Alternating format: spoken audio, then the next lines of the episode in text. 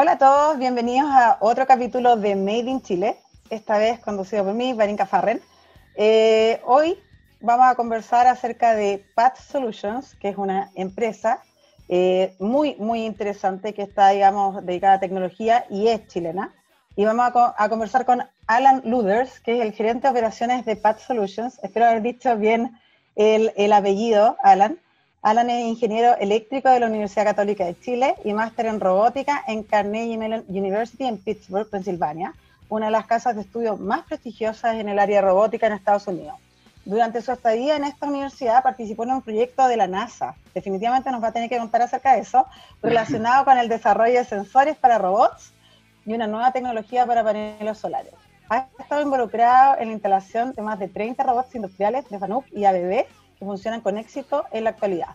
Hoy, como gerente de operaciones de Path Solutions, es responsable del diseño y ejecución de proyectos de mediana a gran escala vinculados a la automatización de procesos industriales, los cuales utilizan robótica de última generación. Bienvenido, Alan, ¿cómo estás? Hola, Brinca. Muchas gracias por esta invitación y también aprovecho de saludar a los que nos, nos escuchan. Súper bien, ¿no? Gracias a ti por, por, por aceptar la invitación. Una, una pregunta antes de empezar con, con Pat Solutions. Eh, ¿Qué pasó en la NASA? Mira, la verdad es que yo cuando estaba estudiando acá en, Chile, en ingeniería eléctrica, eh, nos fuimos como por un intercambio a, a, esta universidad de Carnegie Mellon, que está en, Pittsburgh, Pensilvania. Eh, ya estaba con mi último año de, de la U y allá justo estaban desarrollando un proyecto, proyecto de la NASA y nos involucramos bastante. Eh, que este bueno, un proyecto que se llama eh, LITA, que consistía en probar robots en el desierto de Atacama de Chile, porque el desierto de Atacama es muy parecido al, a, Marte. Eh, entonces, estábamos desarrollando plataformas para probar acá en Chile. y a mí me tocó en particular ver todo lo que tenía que ver con los paneles solares, el control de la energía del robot, son básicamente robots autónomos con, como con ruedas que, que, se van moviendo por el, por el desierto eh, con, un, con, sensores que permiten detectar vida. La idea de ese, ese robot es detectar vida, detectar eh, carbono, agua, ese tipo de elementos, eh, para después transferir esa tecnología y ocuparla finalmente en, en los rovers, estos robots que, que, llevan a Marte. Y bueno, ahí conocí a, a, los, a, los, a, los, a los científicos, a los investigadores, eh, después me quedé como un año más y finalmente hice mi máster ahí en, Carnegie Mellon. después, volví a Chile por, por, este tema de la beca Fulbright. Ah. estuve, ahí volví a trabajar acá. Oye, pero qué, qué entretenida la, la, historia, me imagino además que, que, el hecho de, de, trabajar en una universidad tan prestigiosa eh, debe ser súper distinto cómo tienen los protocolos y cómo, cómo el funcionamiento de todo como la relación con la misma NASA, o sea, bueno, los mismos presupuestos, que deben ser presupuestos más o menos importantes. bueno. Así Es muy informal, la verdad que es menos formal de lo que uno cree, es un ambiente bastante, bastante grato, pero lo que sí yo te diría es que son personas muy dedicadas, o sea, que le ponen todo, las 24 horas del día de ellos es, el, solucionar el problema que tienen. Son en general personas súper esforzadas eh, y dedicadas al, al, al trabajo de ellos. Súper, súper bien. Pero ahora volviendo al tema ya más de acá, local, ¿qué es Fat Solutions? Eh, ¿A qué se dedica? ¿Cuándo nace?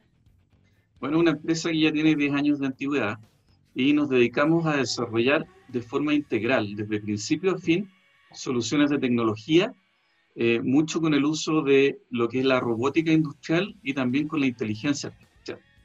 Eh, desarrollamos sistemas eh, que permiten automatizar procesos completos en, fábrica, eh, mucho en lo que es consumo masivo, todo lo que es fin de línea. El fin de línea es la parte final de la, de la producción de algo, que consiste, por ejemplo, en tomar productos, meterlos dentro de cajas, después estas cajas tomarlas y armar pallets.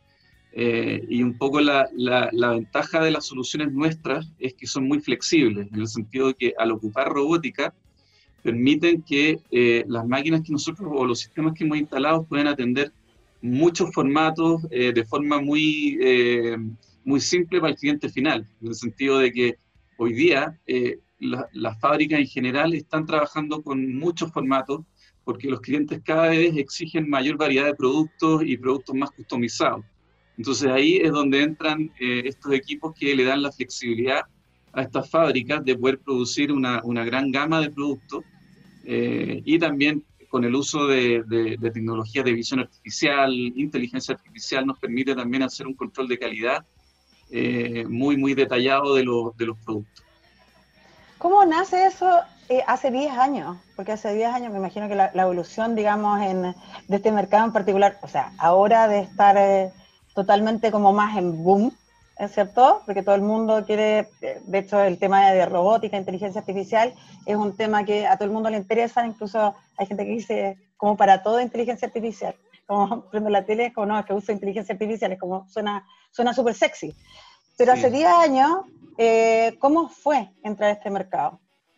Sí, la verdad que quiero que nos anticipamos un poco, eh, viendo un poco lo que venía, el futuro. Eh, los primeros años no, no fueron más de, más de investigación, de buscar formas de partir de algo que, porque muchas veces son proyectos de, de, bastante costo, por lo cual no es llegar a, tocarle la puerta a un cliente y decirle, oye, yo soy una empresa nueva y te voy a vender esta solución eh, que es bastante cara. Eh, la verdad que no es tan así, uno tiene que ir partiendo a poco, haciendo proyectos de repente más, más de apoyo, más de ingeniería, y eh, ya, porque nosotros partimos en 2010, ya en 2013 ya empezamos a vender eh, equipos robóticos a, clientes como Walmart, AgroSuper, eh, y ahí de a poco empezamos a, crecer.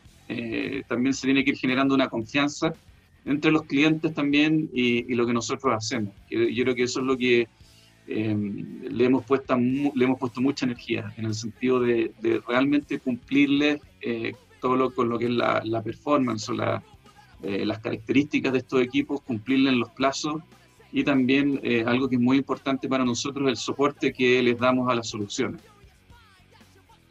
Igual ahí tengo, bueno, tengo varias, varias consultas, porque esto es algo que, que no, es, no es habitual, ¿cierto? Siempre nos quejamos de que en Chile no existen empresas eh, que sean tecnológicas, en el sentido de que eh, no, no, no, veo empresas, digamos, como parecidas a la, a la tuya, por lo menos en, en. No, no se sabe mucho de ellas. Entonces, tengo varias consultas. Uno, cuando empezaron estos tres años en investigación, ¿cómo se apoyaron? ¿Quién era el equipo? ¿Cómo empezaron a crear esto? Eh, hablamos antes que, que ustedes trabajan, digamos, con, con, algunas universidades, especialmente con la católica, eh, con algunos estudiantes, algunos investigadores.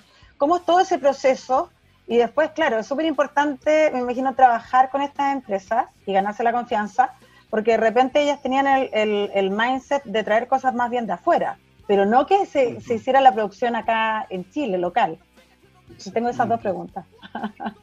Eh, mira, para, para, para, la segunda pregunta, con respecto a la, al, al cómo, cómo, cómo competimos con lo que viene afuera, eh, yo, yo la verdad que no, no me gusta criticar a los clientes finales en decir, oye, pero es que ellos nunca eligen los locales y nos miran para el lado. Eh, yo prefiero no verlo tan de esa forma y eh, también hay que ponerse un poco en, en, los pantalones de ellos, que cuando van a invertir en este tipo de máquinas eh, no pueden fallar. La verdad que tienen, mm. que, tienen, que, tiene que funcionar. O sea, un una, una, falla de una máquina o, que no cumpla con las expectativas de producción puede ser fatal para una, para una fábrica. Por lo cual yo creo que la forma en que nosotros logramos eh, ponerlos, ponernos al lado de ellos o de los de, los de afuera es igualar la calidad y prestación. O sea, eh, eh, suena un poco arrogante que lo diga yo, pero, pero si tú ves nuestras máquinas, eh, no tienen nada que, no tienen ninguna diferencia con una máquina que viene de, o un sistema de estos robóticos que viene de, de, de otro país. Eh, la verdad que yo creo que la, la clave es, es, ser igual o mejor que lo que hay afuera para que te contraten. No, no, no tratar de llegar con algo que es un poco inferior técnicamente. La idea es llegar con, con un equipo eh, que, que, tenga las mismas prestaciones que, una, que un, sistema que viene de afuera. Mm. Eh, así partimos, la verdad, pero lo que, lo que ha ocurrido un poco ahora, ahora último, y, vuelvo un poco a la, a la primera pregunta, cuando, cuando nace PAT, nuestro, nuestro de alguna forma, sueño era eh, tratar de innovar un poco más en soluciones no tan de fábricas de consumo masivo, sino que intentar innovar en temas más de minería, de la fruta, que son propias de mm. Chile. ¿ya? Y creemos que ahí es donde una innovación puede agregar bastante más valor que una máquina de fin de línea. Eh, sin embargo, eh, lo que nos ocurrió al principio es que tuvimos que partir por, por las cosas un poco más commodities, más, más, más tangibles, para empezar a tomar un poco más de, a generar equipos, a hacer links con universidades, eh, eh, que nos empiezan a conocer y yo creo que hoy día ya estamos eh, desarrollando ideas para la, industria de la fruta en, términos de, control de calidad con, con inteligencia artificial, bien interesante. Y también estamos empezando a abordar el, el mercado de la minería también, que creemos que son los dos mercados y, también de la energía, ¿no? que, que, que, que, PAT podría hacer, creemos, un impacto más grande que en el resto de, la, de, de las industrias. De hecho, no, yo encuentro súper bueno lo que, lo que están haciendo y qué importante además que, que se den a conocer este tipo de empresas, porque la verdad es que uno piensa que no existen en Chile, ¿ya? Que no hay, no hay, que uno todo lo tiene que traer de repente afuera, etcétera, y, y, que puedan, digamos, lograr eh, tener estos, estos clientes. Tengo entendido que también ustedes donaron un ventilador eh, mecánico, este 100% de ustedes, a Perú, ¿no? Sí, sí.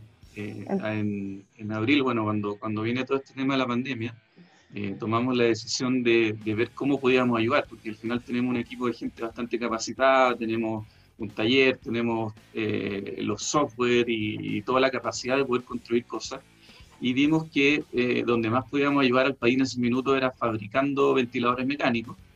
Y tomamos la decisión de meternos en eso eh, con fines eh, puros de, de, ayudar. La verdad que no, no, no, era nuestro, nuestra línea de negocio. Y logramos finalmente construir uno que se llama Hope Event. lo hicimos con el apoyo de una empresa partner que se llama Terza Inox. Ellos hacían todo lo que es el chasis de la máquina o del, del equipo y nosotros toda la parte electrónica y, control y, la parte médica. Y eh, bueno, finalmente fabricamos 20 ventiladores y ahora estamos donando uno a, Perú. Y eh, estos ventiladores pasaron por, por, varias pruebas bien rigurosas, que, fueron tres pruebas, las pruebas primero de laboratorio con CEPTEMET, que es un, un laboratorio de la Universidad de Valparaíso, donde probaron que los parámetros del ventilador funcionaran bien. Después le hicimos pruebas preclínicas y finalmente lo probamos con pacientes en, en el hospital eh, JJ Aguirre de la Chile. Oye, ¿y cuánto tiempo, cuánto tiempo se demoraron en, en, lograr hacer todo esto?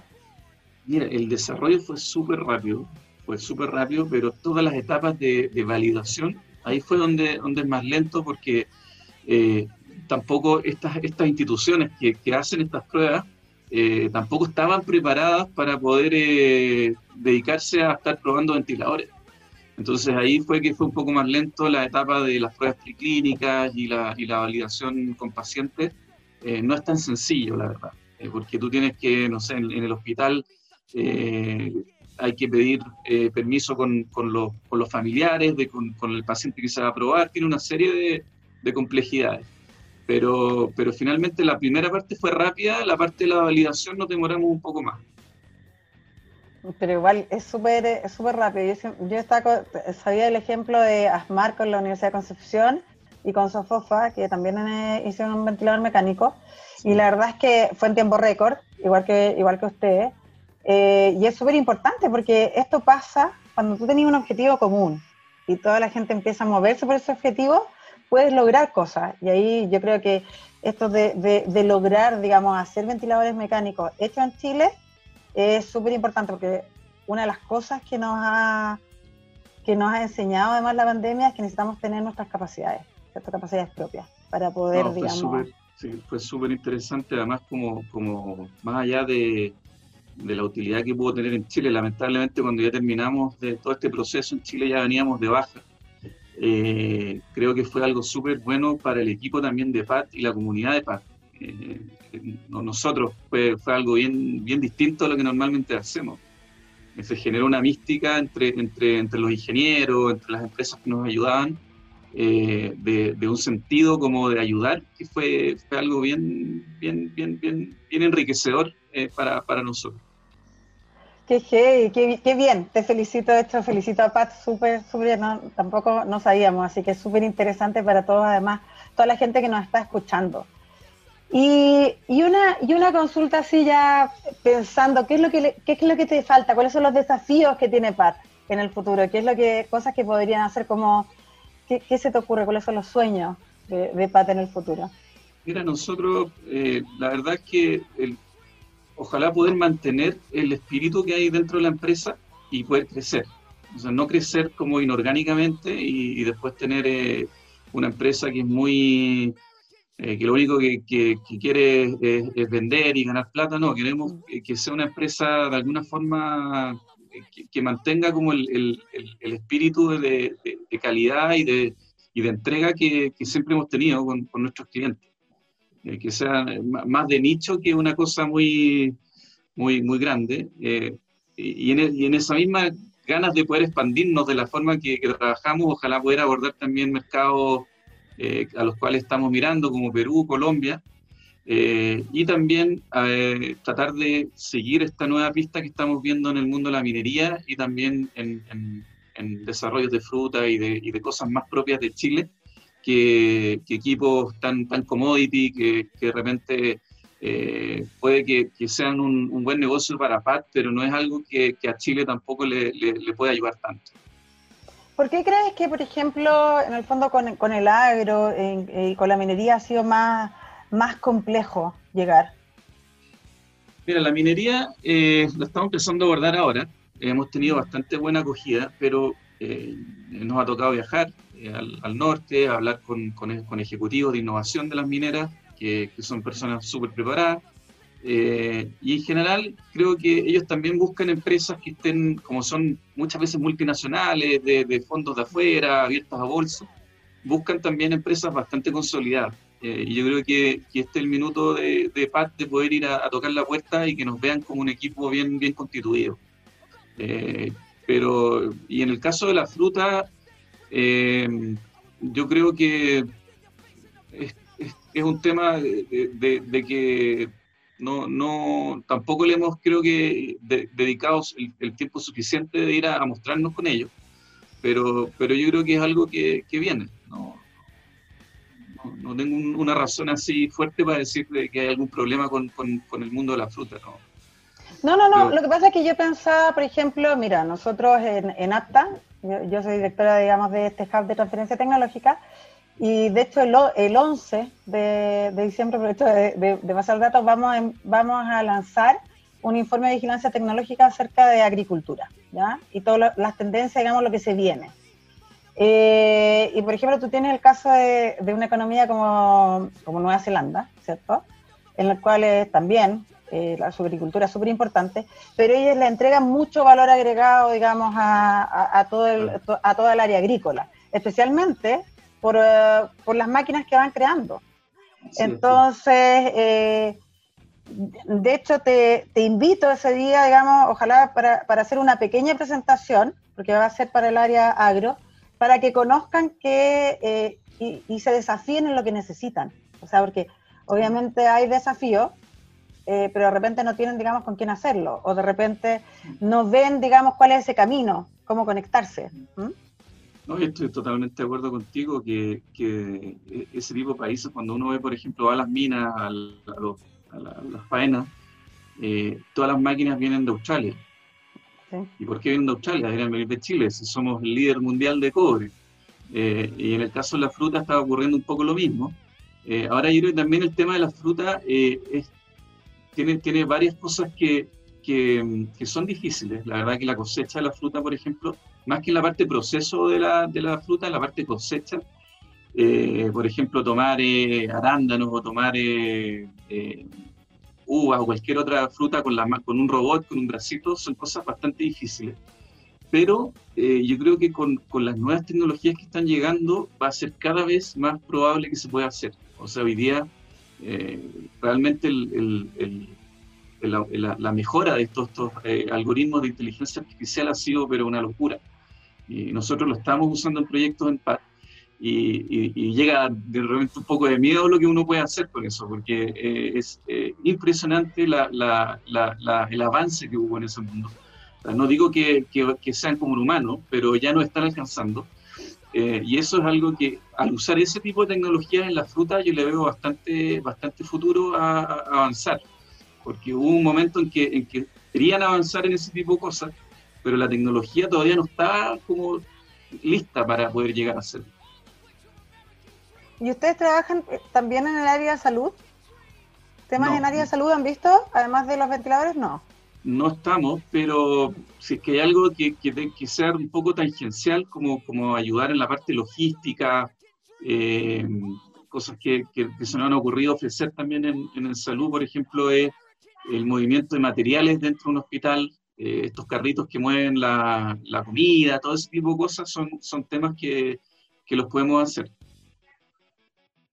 Súper, súper interesante. De hecho, ahora estaba mirando, digamos, el, eh, la página web que ustedes tienen, en donde salen máquinas en realidad con, tecnología súper aplicada, en donde se hace transferencia tecnológica de, lo que se trata de este programa, como lo que, lo que hablamos un poquito antes de empezar, y que no, no, recuerdo si lo tocamos en el programa en sí mismo, pero que lo que tú haces en el fondo es transferencia tecnológica, esta integración, ¿cierto?, de distintos eh, lugares para lograr distintos componentes para lograr armar estos equipos que se manejen a través de la robótica y la, y la inteligencia artificial. Eh, ¿qué, ¿Cuáles son los grandes avances, digamos, en, en, robótica e inteligencia artificial que tú crees que vienen? Mira, yo, yo creo que la parte como mecánica, como los brazos mismos, lo, eso no ha cambiado mucho en, en, el tiempo, pero lo que ha cambiado de verdad son la inteligencia que, que están teniendo hoy día estos equipos. Eh, la, de alguna forma la, capacidad de poder percibir lo que estas máquinas o, sistemas tienen a su alrededor. Eh, porque tú puedes tener un brazo, ¿no es cierto?, que, puede tomar algo muy bien, pero si no lo puede ver y no entiende dónde está y no lo identifica, no sirve mucho. Entonces yo creo que esa parte como de, poder ver y de distinguir cosas, eh, casi como un humano, o en algunos casos mejor que un humano, hace toda la diferencia para muchas aplicaciones nuevas que están ocurriendo. Y, lo otro que también se viene fuerte es todo este mundo de los robots operativos, que son eh, manipuladores o brazos más pequeños que, que pueden trabajar con una persona al lado. O sea, si tú los tocas se detienen y te van ayudando a ti para lograr hacer mejor tu trabajo. Eh, la idea un poco que tienen los robots colaborativos son eliminar las tareas muy tediosas y que la persona, el operador, haga la parte que, donde eh, agrega más valor. No, no, eh, es, un apoyo más que un reemplazo de la persona, es, como ayudar para que el trabajo sea más cómodo. Eh, y eso es algo que, que, nosotros también lo estamos haciendo hoy día.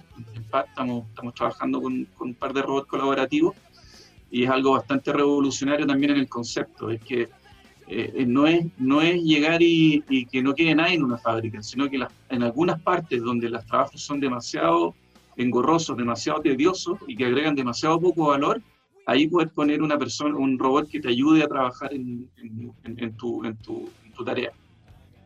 Oye, de hecho, Alan, bueno, ya se nos acabó el tiempo, pero te felicito. La verdad es que yo trabajo harto en temas de transferencia tecnológica desde, desde las universidades. No, no conocía la empresa Path Solutions. Eh, es, una empresa, digamos, que realmente, no sé si existe otra en la región al menos que haga este tipo de cosas. Eh, y creo que es importante que las tengan todas en el radar porque es lo que necesitamos para ir avanzando y para ir realmente creando, digamos, transferencia tecnológica que podamos exportar de Chile al mundo.